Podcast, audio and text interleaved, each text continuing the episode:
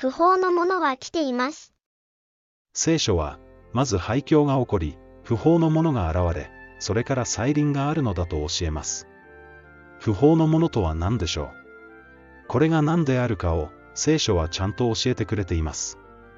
それなのに、多種多様な神学が、この真実を隠しているのです。今、教えられてきたことを脇に置き、不法のものとは何か、聖書からしっかりと確認しましょう。不法のものについて書かれた手紙。不法のものについては、テサロニケ人への第二の手紙に書かれています。これを読み解くには、当時の人々の視点に立って読まなければなりません。この手紙が書かれた時点で、新約聖書はまだ存在しません。目視録も書かれていません。再臨についての手がかりは、イエス様の残された言葉と、旧約聖書だけです。そしてこの御国の福音は、すべての民に対して証をするために、全世界に述べ伝えられるであろう。そしてそれから最後が来るのである。預言者ダニエルによって言われた荒らす憎むべき者が、聖なる場所に立つのを見たならば、読者よ、悟れ。弟子たちは必死にダニエル書を調べたことでしょう。そうして発見したのです、真実を。その真実は、パウロたちによって、テサロニケの人々にも共有されました。さて、彼らは何を知ったのでしょうか？神の民が集められる日。さて兄弟たちよ。私たちの主イエス・キリストの来臨と、私たちが身元に集められることとについて、あなた方にお願いすることがある。霊により、あるいは言葉により、あるいは私たちから出たという手紙によって、主の日はすでに来たと触れ回るものがあっても、すぐさま心を動かされたり、慌てたりしてはいけない。テーマは、来臨と身元に集められるタイミングについてです。フェイクニュースによって慌てないでほしいとお願いしています。誰がどんなことをしても、それに騙されてはならない。まず廃墟のことが起こり、不法のもの、すなわち、滅びの子が現れるに違いない。おそらくダニエル書から読み取ったのでしょう。再臨の前に、まず廃墟が起こり、不法のものが出現するはずだというのです。彼は、すべて神と呼ばれたり拝まれたりする者に反抗して立ち上がり、自ら神の宮に座して、自分は神だと宣言する。人たちが神の宮について語るとき、それは教会を指します。つまり不法の者は、教会に座して、自分は神だと宣言するというのです。私がまだあなた方のところにいたとき、これらのことを繰り返して言ったのを思い出さないのか。すでにパウロたちは、テサロニケの人々に、このことを何度も語っていました。そして、あなた方が知っている通り、彼が自分に定められた時になってから現れるように、今彼を阻止しているものがある。ここが大切なところです。注目してください。テサロニケの人々は、その出現を阻止しているものがあるのを、すでに知っているというのです。それなのに、現代の教会がこれを知らないのはおかしいとは思いませんか？何者かが、この真実を隠してしまったのです。さて、阻止しているものとは何でしょう？手紙には書かれていません。書くことができなかったのです。その理由は口述します。続きを見てみましょう不法の秘密の力が、すでに働いているのである。ただそれは、今阻止しているものが取り除かれる時までのことである。う。今阻止しているとあります。つまり、パウロたちがこの手紙を書いている、まさにその時に、阻止するものが存在しているということです。この存在が取り除かれた時、ついに不法のものが現れます。その時になると、不法の者が現れる。この者を、主イエスは口の息を持って殺し、来臨の輝きによって滅ぼすであろう。再臨と同時に、不法のものは滅ぼされます。逆に言えば、その時までは存在し続けるということです。不法の者が来るのは、サタンの働きによるのであって、あらゆる偽りの力と、印と、不思議と、また、あらゆる不義の惑わしと、滅ぶべき者どもに対して行うためである。彼らが滅びるのは、自分らの救いとなるべき真理に対する愛を受け入れなかった報いである。そこで神は、彼らが偽りを信じるように、迷わす力を送り、こうして、真理を信じないで不義を喜んでいたすべての人を裁くのである。この惑わしを受けてはなりません。今日、私たちは真理を受け入れる必要があるのです。そのためにも、不法のものとは何か、それを阻止する存在とは何か。テサロニケの人々が知っていたその真実を回復する必要があります。一体、パウロたちは、ダニエル書に何を見たのでしょうか？預言者ダニエルによって書かれた不法のもの。いよいよダニエル書を調べてみましょう。この予言は、概要、詳細、要約と3段階で書かれています。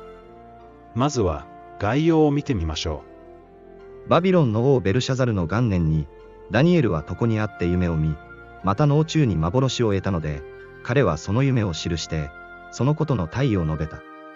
ダニエルは述べて言った、私は夜の幻のうちに見た。見よ、天の四方からの風が近江をかき立てると、四つの大きな獣が海から上がってきた。その形はおのおの異なり、第一のものは獅子のようで、わしの翼を持っていたが、私が見ていると、その翼は抜き取られ、また力を起こされて、人のように二本の足で立たせられ、かつ人の心が与えられた。見よ、第二の獣は熊のようであった。これはその体の一方を上げ、その口の歯の間に、三本の肋骨を加えていたが、これに向かって、起き上がって、多くの肉を食らえという声があった。その後私が見たのは、豹のような獣で、その背には鳥の翼が四つあった。またこの獣には四つの頭があり、主権が与えられた。その後私が夜の幻のうちに見た第四の獣は、恐ろしい、ものすごい、非常に強いもので、大きな鉄の刃があり、暗い、かつ、噛み砕いて、その残りを足で踏みつけた。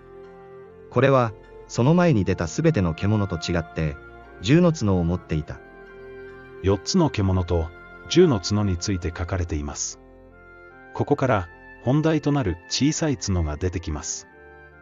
私がその角を注意して見ていると、その中にまた一つの小さい角が出てきたが、この小さい角のために先の角のうち三つがその根から抜け落ちた。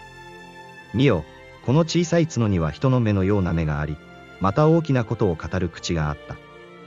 私はその角の語る大いなる言葉の声がするので見ていたが、私が見ている間にその獣は殺され、その体は損なわれて、燃える火に投げ入れられた。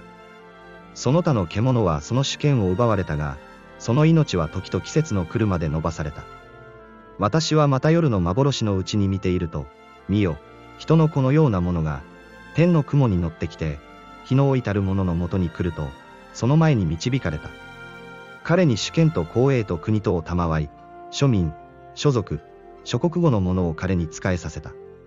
その主権は永遠の主権であって、なくなることがなく、その国は滅びることがない。ここまでが概要です。バビロンの時代から永遠の御国までの出来事が語られています。次は詳細です。注意深く見ていきましょう。予言の詳細。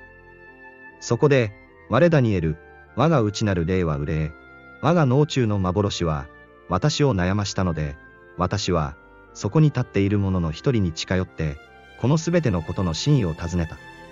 するとその者は、私にこのことの解き明かしを告げ知らせた。この四つの大きな獣は、地に起こらんとする四人の王である。まずは、四つの獣の正体について書かれています。これは、かつてネブカデネザルが夢で見た四つの国と完全に一致します。第一の国は、バビロン。第二の国は、メディア・ペルシャ。第三の国は、ギリシャ。第四の国は、ローマです。しかしついには、糸高き者の生徒が国を受け、永遠にその国を保って、よよ限りなく続く。そこで私は、さらに第四の獣の真意を知ろうとした。その獣は他の獣と異なって、甚だ恐ろしく、その歯は鉄、その爪は青銅であって、暗い、かつ、噛み砕いて、その残りを足で踏みつけた。予言は次々と成就していきました。パウロたちの時代、予言の通り、第四の国であるローマが世界を支配していました。予言のあまりの正確さに、パウロたちも震撼したことでしょう。ここで注意してください。パウロたちから見ると、次にどんなことが起こるはずでしょう。この視点に立たなければ手紙の意味はわかりません。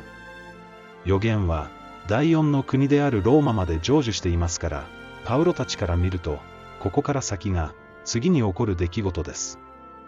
この獣の頭には、10の角があったが、その他に1つの角が出てきたので、この角のために、3つの角が抜け落ちた。この角には目があり、また大きなことを語る口があって、その形は、その同類のものよりも大きく見えた。概要でも語られた、10の角が出てきます。これもネブカデネザルが見た夢と同じく、ローマから分裂した国々を指します。そしてその中から小さい角が出てきます。すなわち、ローマが10の国に分裂し、そこから小さい国が現れるというのです。その後、3つの角が抜け落ちるとあります。事実、ローマから分裂した10の国のうち、バンダル王国、東ゴート王国、ヘルール人王国は滅亡しました。予言は、小さい角の不法ぶりへと続き、ついには神の裁きが行われます。私が見ていると、この角は生徒と戦って、彼らに勝ったが、ついに日の置いたる者が来て、糸高き者の生徒のために審判を行った。そしてその時が来て、この生徒たちは国を受けた。予言の詳細はここまでです。次は要約へと移ります。予言の要約。ここでは、第四の国であるローマが10の国に分裂した後に出てくる小さい角に焦点が当てられています。彼はこう言った。第四の獣は地上の第四の国である。これはすべての国と異なって、全世界を併合し、これを踏みつけ、かつ打ち砕く。十の角は、の国から起こる十人の王である。その後にまた一人の王が起こる。彼は先の者と異なり、かつ、その三人の王を倒す。彼は、意図高き者に適して言葉を出し、かつ、意図高き者の生徒を悩ます。彼はまた、時と立法とを変えようと望む。生徒は一時と二時と半時の間、彼の手に渡される。しかし審判が行われ、彼の主権は奪われて、永遠に滅びたやされ、国と主権と全天下の国々の権威とは、意図高き者の生徒たるために与えられる。彼らの国は永遠の国であって、諸国の者は皆彼らに仕え、かつ従う。そのことはここで終わった。我ダニエルは、これを思い回して、非常に悩み、顔色も変わった。しかし、私はこのことを心に留めた。覚えておいてください。小さい角は、時と立法を変えようと望むとあります。また生徒は、彼の手に渡されるとあります。ここから、小さい角は、聖書と関係のある勢力であることがわかります。最初の手紙の解決。さて、テサロニケ人への手紙に戻って、すべての疑問を解決しましょう。不法のものとは何でしょうか？その出現を阻止する存在とは何でしょうか？不法のものは簡単です。小さい角で表される小さい国です。人口が少ないのか、面積が小さいのか、あるいはその両方なのかは書かれていませんが、ローマに出現する小さい国のことです。これが体現相互を吐き、生徒を悩ますというのです。また、時と立法を変えるというのです。生徒は、この支配下に置かれるというのです。これはもう、教皇権、バチカンしかありません。予言の通り、完全に実現しています。この勢力は聖書の教えを曲げ、多くの生徒を虐げてきました。では、その出現を阻止する存在とは何でしょうか？ローマ帝国です。ダニエルの予言を見ればわかる通り、ローマが10の国に分裂しない限り、小さい角は出現しません。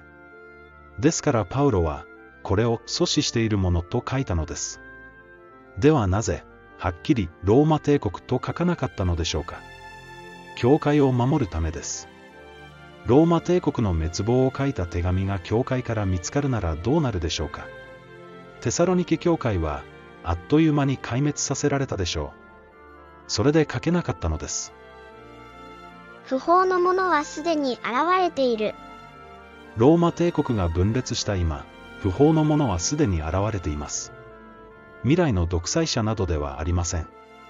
小さい角は、三つの角、バンダル王国、東ゴート王国、ヘルール人王国が抜け落ちる前に出現すると予言されているからです。もう、小さい角は出現しています。これはサタンの働きによるのであって、生徒を惑わし、滅ぼすためにあるのです。この正体を隠そうと、サタンは必死です。聖書を書き換えられないものだから、神学を書き換えて、小さい角を遠い未来に出現する独裁者だと考えるように仕向けたのです。けれど、ダニエル書を素直に読むなら、それはローマ帝国の分裂後に現れる小さい国に他なりません。これが現代の教会の姿です。ダニエル書に予言されていた通り、小さい角は、時と立法を変えました。すなわち、第7日目の安息日を廃し、日曜礼拝を強要したのです。多くの安息日遵守者が、この勢力によって火あぶりにされ、殺されました。これは歴史が証明する事実です。ではなぜ、敵は安息日を廃止したのでしょう。サタンにとっては、これだけで良かったのです。安息日を無視する人たちは、やがて自ら実戒を認めなくなり、不法のものになり下がってしまうからです。生徒は一時と二時と半時の間、彼の手に渡される。これが現代の教会の姿なのです。カトリックの皆さん、プロテスタントの皆さん、目を覚ましてください。真理を受け入れないなら、滅んでしまいます。このまま不法のものの一部でいるなら、あなたは主にこう言われてしまうでしょうその時、私は彼らにはっきりこう言おう。あなた方を全く知らない。不法を働く者どもよ。言ってしまえ。多くの人が、不法のものは、未来に現れる独裁者だと思わされています。しかし、聖書にそんなことは書かれていません。もう廃墟は起こっており、不法のものは来ています。時と立法は変えられてしまったのです。この惑わしから、今すぐ逃れなくてはなりません。回復の時が来たのです。これが最後の機会となるでしょう。主流派に逆らうことが怖いですか？白い目で見られることが怖いですか？ダニエル書を見てください。ダニエルやその仲間たちは、命を捨ててでも、真の礼拝を行いました。その結果、火に投げ込まれ、獅子の穴に落とされましたが、命を得たのです。命を救おうと思う者はそれを失い、私のために命を失う者は、それを見出すのです。勇気を出して、主のもとに逃れましょう。主を信頼するのは、今です。主に信頼すると決めて、あなたはクリスチャンになったのではありませんか。もう、不法を続けてはいけません。聖書の教えに立ち返りましょう。正しいのは、いつだって聖書だからです。